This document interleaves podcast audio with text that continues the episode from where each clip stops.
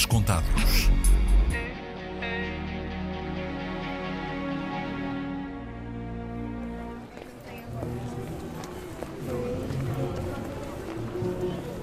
A Rua do Quebra-Costas, com as suas escadas íngremes, é um ponto obrigatório de passagem nas rotas turísticas de Coimbra. Liga a Sé Velha ao Arco de Almedina, que era uma das entradas da cidade medieval, e é a última etapa na descida desde a Universidade até à Baixa.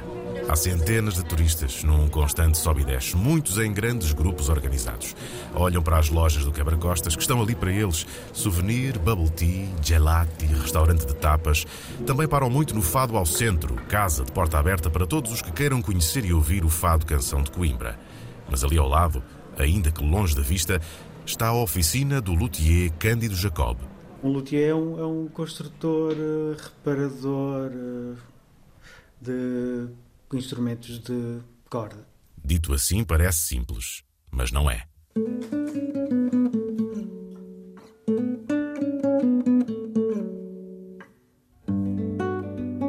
Cândido, o construtor, começou a construir guitarras há 10 anos. Antes, tinha tirado o curso de História de Arte, com especialização em arte e crítica contemporânea, e trabalhava nesse meio, até que chegou a crise. Não estava muito feliz com, com, com a vida que, que. ou com o trabalho, ou com a vida que, que estava a ter. Trabalhavas muito com galerias? É, trabalhava numa galeria. Exposições. Era, era. Isso, isso as exposições ainda continuo a fazer de vez em quando. Continuo ainda ligado para, para manter-me um bocado ligado ainda a essa área. Mas eu trabalhava na altura numa galeria e ainda por cima foi em época de crise, ou seja, foi todo aquele, aquele sei lá, ambiente negro de não se vende nada, não, não se faz isto, não se fazem exposições.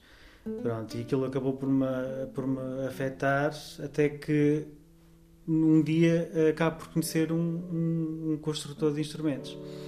E ele, e pronto, e ficámos amigos e ele acabou por me apresentar o trabalho dele. Era só pares, assim, um trabalho meio, meio em construção e eu sei lá, aquele, todo aquele cheiro, toda aquela estética assim desarrumada, pá, criou-me ali uma, pá, um impacto, olha, grande, tão grande que agora gosto de guitarras. Não era uma profissão que tivesse imaginado, mas de repente pareceu-lhe ser uma ótima ideia. Também pesou na decisão um dos grandes amores da vida dele, a música. Sempre estive ligado à música, não é? Comecei a aprender uh, órgão e piano desde miúdo, depois passei para a bateria, onde depois me juntei ao meu irmão e aos Bode e, tive alguns anos a bateria.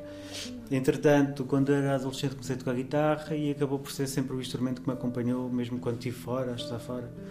Acabei por andar sempre com a guitarra atrás de mim e criar aquele amor pelo instrumento, apesar de não saber como é que, quer dizer, basicamente como é que, como é que funcionava uma guitarra, uh, só sabia era, era meter cordas e tocar nela. O que não sabia, aprendeu. Primeiro em Coimbra, com Fernando Meireles, conceituado construtor de guitarras e cordofones tradicionais. Estudou depois com outro luthier em Paris e há mais de 10 anos que se dedica à construção de guitarras, sobretudo guitarras de folk, blues e guitarras clássicas. Há um cheiro quente e intenso a madeira e colas na nova oficina de Cândido Jacob. Mudou-se recentemente, depois de anos a trabalhar num anexo da casa dos pais nos arredores de Coimbra. Este novo ateliê está escondido num edifício do centro histórico da cidade. Entramos por uma rua estreita, passamos um portão, atravessamos um pátio, outro portão, antes de chegarmos à porta. O Google Maps ajuda. A maior parte do espaço é ocupado pelas várias bancadas onde Cândido constrói e repara instrumentos. Numa está uma caixa de guitarra já fechada, mas ainda inacabada. Noutra, uma cítara que lhe trouxeram para reparar. Há tornos, suportes e algumas máquinas elétricas, poucas, a contrastar com uma parede cheia de ferramentas manuais perfeitamente alinhadas e prontas a usar. Tenho ferramentas construídas pelo meu pai, quando o meu pai era novo, que acabou por, por me oferecer, uh, que foram as primeiras ferramentas que eu tive para, para, para, a minha oficina e que as mantenho aqui e que acho que vou sempre manter, claro. Depois tenho aqui todo tipo de alicates, alicate para dobrar os trastes, alicates normais, alicate de ponta, alicate para cortar trastes, alicate para cortar as pontas dos trastes. uh, depois tenho vários uh, esquadros, uh, pequeno, médio, grande, pá, depende, eles são muito utilizados no, no trabalho. Todas estas ferramentas são necessárias, porque quase tudo é feito à mão, num trabalho minucioso, paciente e solitário. sempre gostei de estar sozinho. Este também é um, é um trabalho que não, não, não convém ter grandes distrações. Eu também, não sei, aproveito sempre este, este momento de estar sozinho para, para estar a ouvir música e claro que quando estou a fazer uh, colagens, assim, coisas bastante importantes. Concentração e, máxima. E, é, é, desligo a música e estou ultra silencioso, mesmo para me concentrar naquilo que estou a fazer. Mas se não, o meu dia a dia é ouvir música e, e acaba sempre por entrar aqui alguém, ou clientes, ou para o pessoal da reparação, ou agora mais, agora nesta nova oficina, mas antigamente era mesmo mais solitário.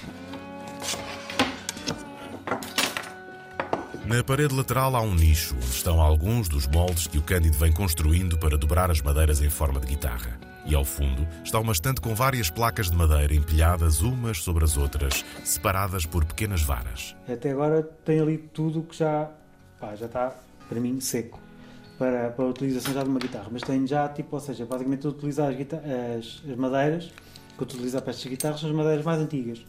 E por aí em diante, ou seja, estou a utilizar agora, estou a utilizar 2013, acho eu. Mas há algumas madeiras que eu já tenho aí há mais de 5 ou 6 anos. Pronto, só do meu lado já sei que, que tem vindo a secar. Agora essas barrinhas no meio é para não criarem umidade entre elas. E para continuarem sempre... Sempre circulação do ar, não é? Sim, fundo, sempre a circulação do ar. São madeiras diferentes, umas vão servir para os fundos das caixas, outros para os braços, para as escalas ou para as ilhargas, as partes laterais da caixa da guitarra. Mas de todas, as mais importantes são as tábuas que vão servir para fabricar os tampos. Essas são escolhidas a ouvido. Os tampos uh, que eu tenho aqui em, em cedro e em, em pinho nórdico, uh, em abeto, uh, até agora todos os tampos fui, fui eu que os escolhi pessoalmente. Uh, há aqui alguns, alguns revendedores em Portugal. Uh, eu, de vez em quando, quando, quando consigo, desloco-me lá pessoal, pessoalmente e vou lá, e vou lá escolhê-los a ouvido, não é? Escolher a ouvido, como é que é, é isso? É porque visualmente convém que o, os tampos sejam bonitos, mas para mim o mais importante acaba por ser eh, como é que ele vibra, como é que ele soa ainda em bruto. Assim, mas pronto, tem, ele agora não tem barras nenhumas, não é? Está a mostrar-me um tampo já cortado, com uma série de finas barras de madeira coladas na parte traseira. Quando ela tem barras, ela fica muito mais.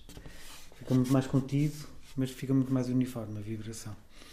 E basicamente é. Os de som também ao mesmo tempo as barras, não é? É, isto basicamente as barras servem para pá, sustentar o peso das cordas, não é? que elas vão fazer no, no tampo, mas ao mesmo tempo controlar e, e, e espalhar a, a, a vibração e a, e a ressonância. Senão isto tinha este som, não é? que este som é, um, é uma vibração muito descontrolada. Muito descontrolada. Mas também mas o maior efeito, ou, ou não é o maior efeito, o maior propósito das barras é mesmo estrutural. É estrutural. Mas dentro do estrutural tentas que elas sejam uh, o mais estrutural possível, mas o mais leve possível, de maneira a deixar vibrar o tampo.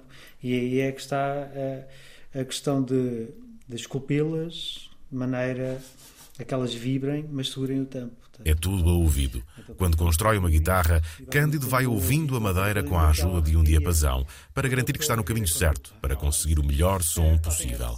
Podia ser mais moderno, mas não quer. Há, há muita gente que utiliza. Uh, como é que são aqueles tipo geradores de frequência? Sim. E que metem o tampo suspenso por cima de uma no altifalante e gera uma frequência e essa frequência faz vibrar o tampo e faz uns desenhos, aqueles desenhos que, que faz com a determinada vibração. E o pessoal uh, já tem essas coisas, está, depois tiro mais, tiro menos. E, pá, eu. Tens clássico. Estou muito clássico. utilizo o ouvido, utilizo a. Pá, acho que utilizo mais o ouvido do que outra coisa. Um clássico. O que mais espanta no trabalho deste construtor é o respeito absoluto pelos métodos tradicionais de fabrico, o que é raro neste mundo onde há máquinas para tudo. As colas, por exemplo, é ele que as faz, a partir de gelatina de tendões de animais, aquecida a determinada temperatura. Também mistura os seus próprios vernizes, tendo como base goma laca, a resina de uma árvore que se encontra na Índia e na Tailândia. Depois faço uma, uma espécie de mistura em que a goma laca é predominante e é misturado em álcool puro. E pronto, e deixo, deixo que essa resina se derreta e depois vou, vou dando à boneca nos, nos instrumentos, em que é preciso pronto, bastante mão, bastante paciência, Várias bastantes mãos, horas, bastantes horas, bastante lixagem para ficar tudo perfeitinho. Ah, mas acaba por dar uma liberdade aos estampos para vibrar que um verniz ah, celuloso ah, não dá. E são muitas horas a dar à boneca, que é uma bola de linho com tecido dentro usada como pincel para aplicar o acabamento. São tantas passagens que é preciso pendurar na parede uma pequena ardósia para anotar quantas foram dadas no tampo, no fundo e nas ilhargas. Para ter mais ou menos controle e para saber mais ou menos uh, quantas passagens dei num tampo, ou seja, na guitarra, até eu gostar do aspecto dela. Até eu Isto é que- para uma guitarra? Sim, para uma guitarra. Estás a- peraí, estás a contar, a Estou contar. a tentar 5, 10, 15, 20, 25, 30, 35, 40, 40, 80, 120. Mais de 100 Então, passagens. sem, sem, cento e pouco, sim. Também temos de pensar que entre passagens eu vou lixando, que é para uniformizar a, a superfície, né? para, e para nivelar. Quando corre bem, se dou 20, 25 passagens. Eu sei que no dia seguinte vou lixar para uniformizar as passagens. Então, daí, se calhar, dessas 20 ou 25 passagens que eu dei no dia anterior, se calhar vou estar a tirar 5. Uma operação repetida mais de uma centena de vezes. E mesmo assim o resultado nunca será final, porque a goma laca, por ser um produto natural, vai evoluindo com o tempo, secando, amadurecendo e mudando de cor ao longo de muitos anos. O respeito pela tradição chega também às pestanas e aos rastilhos, uma espécie de pentes brancos por onde passam as cordas e que nas guitarras do Cândido são feitas de osso, como antigamente. costumo ir a um talho e os senhores que trabalham lá são muito, são muito simpáticos e já me conhecem. E eles, às vezes, eh, quando eu lá vou, eles dizem: "Ah, pá, para a semana vai haver um, um, um animal, eh, 500 quilos. E eu, ok, 500 quilos é muito bom. Ou seja, que quer dizer que tem grande porte e os ossos. E grande massa são- óssea também. É, é? pronto. Então, basicamente, vou um bocado por aí. Agora, costumo dizer boi ou vaca, não sei. Ou seja, de madeiras a, osso, tu, tu tens um cuidado particular a ir buscar aquelas coisas mesmo. É, acho que se não. não, Senão não tinha aqui histórias para contar. Né? Este cuidado artesanal atraiu desde cedo uma clientela muito específica. Guitarristas profissionais que procuravam a sua guitarra ideal, que nunca conseguiram encontrar nas lojas. O primeiro a confiar no Cândido para tornar esse desejo realidade foi o Sr. Vulcão. Eu procurava, se calhar, isto aqui isto é- parece muito poético, mas eu procurava um som de madeira, percebes? Muito orgânico. E essas guitarras todas que eu experimentei não eram assim tanto orgânicas. E não sentia-me sons que eu já tinha ouvido muitas vezes. Eu também não queria um som que só ouvisse muitas vezes. Eu toco só com o polegar, que também é uma característica da minha sonoridade, e, e, e fazia mais sentido tentar à procura daquilo. E pronto, e foi ao longo de muitas conversas, coisas que eu lhe mostrava, de, eh, de sons de guitarristas, sons de discos, que conseguimos aos poucos casar eh, isto nesta primeira guitarra que eu até lhe chamei Avalanche, que é, que é, uma, da, é uma das músicas do meu primeiro disco. Avalanche no teu centro, avalanche no teu colo, avalanche na tua curva, avalanche no teu peito, avalanche no teu cimo, avalanche no teu dentro, avalanche no teu relevo, avalanche nos teus seios. E esta guitarra é uma guitarra que vai amadurecendo comigo. Eh, Eu, na altura, foi no ano que nasceu o meu filho, portanto, esta guitarra eu costumo dizer que é dele, não é minha. Eh, há de ser sempre aquela peça que, ficará para a história.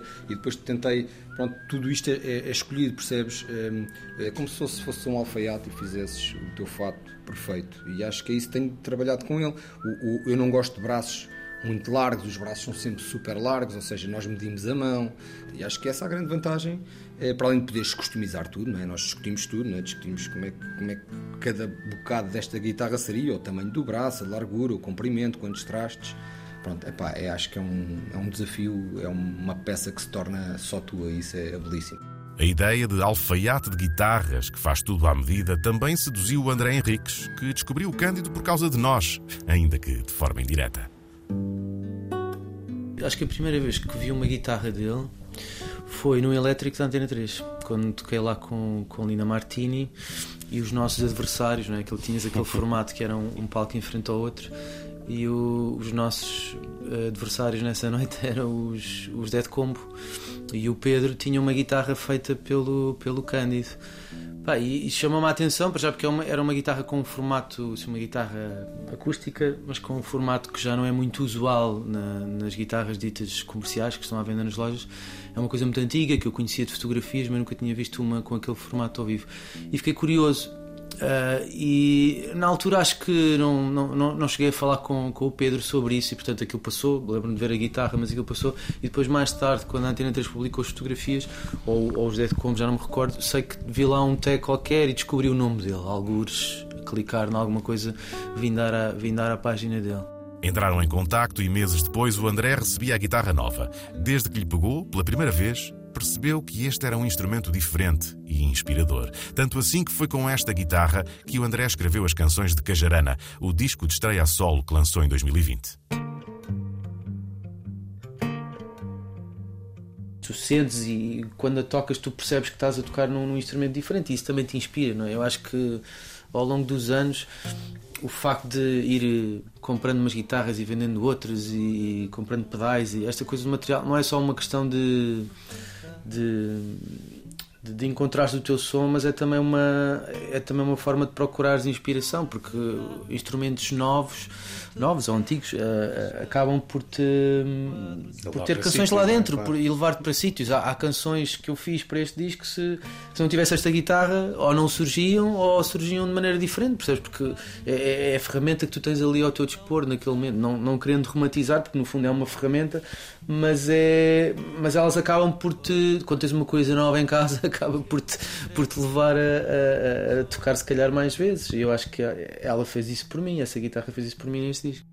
E esta satisfação contaminou Rui Carvalho, o filho da mãe, que agora toca com os Linda Martini. Viu e ouviu a guitarra do André e também quis uma para ele.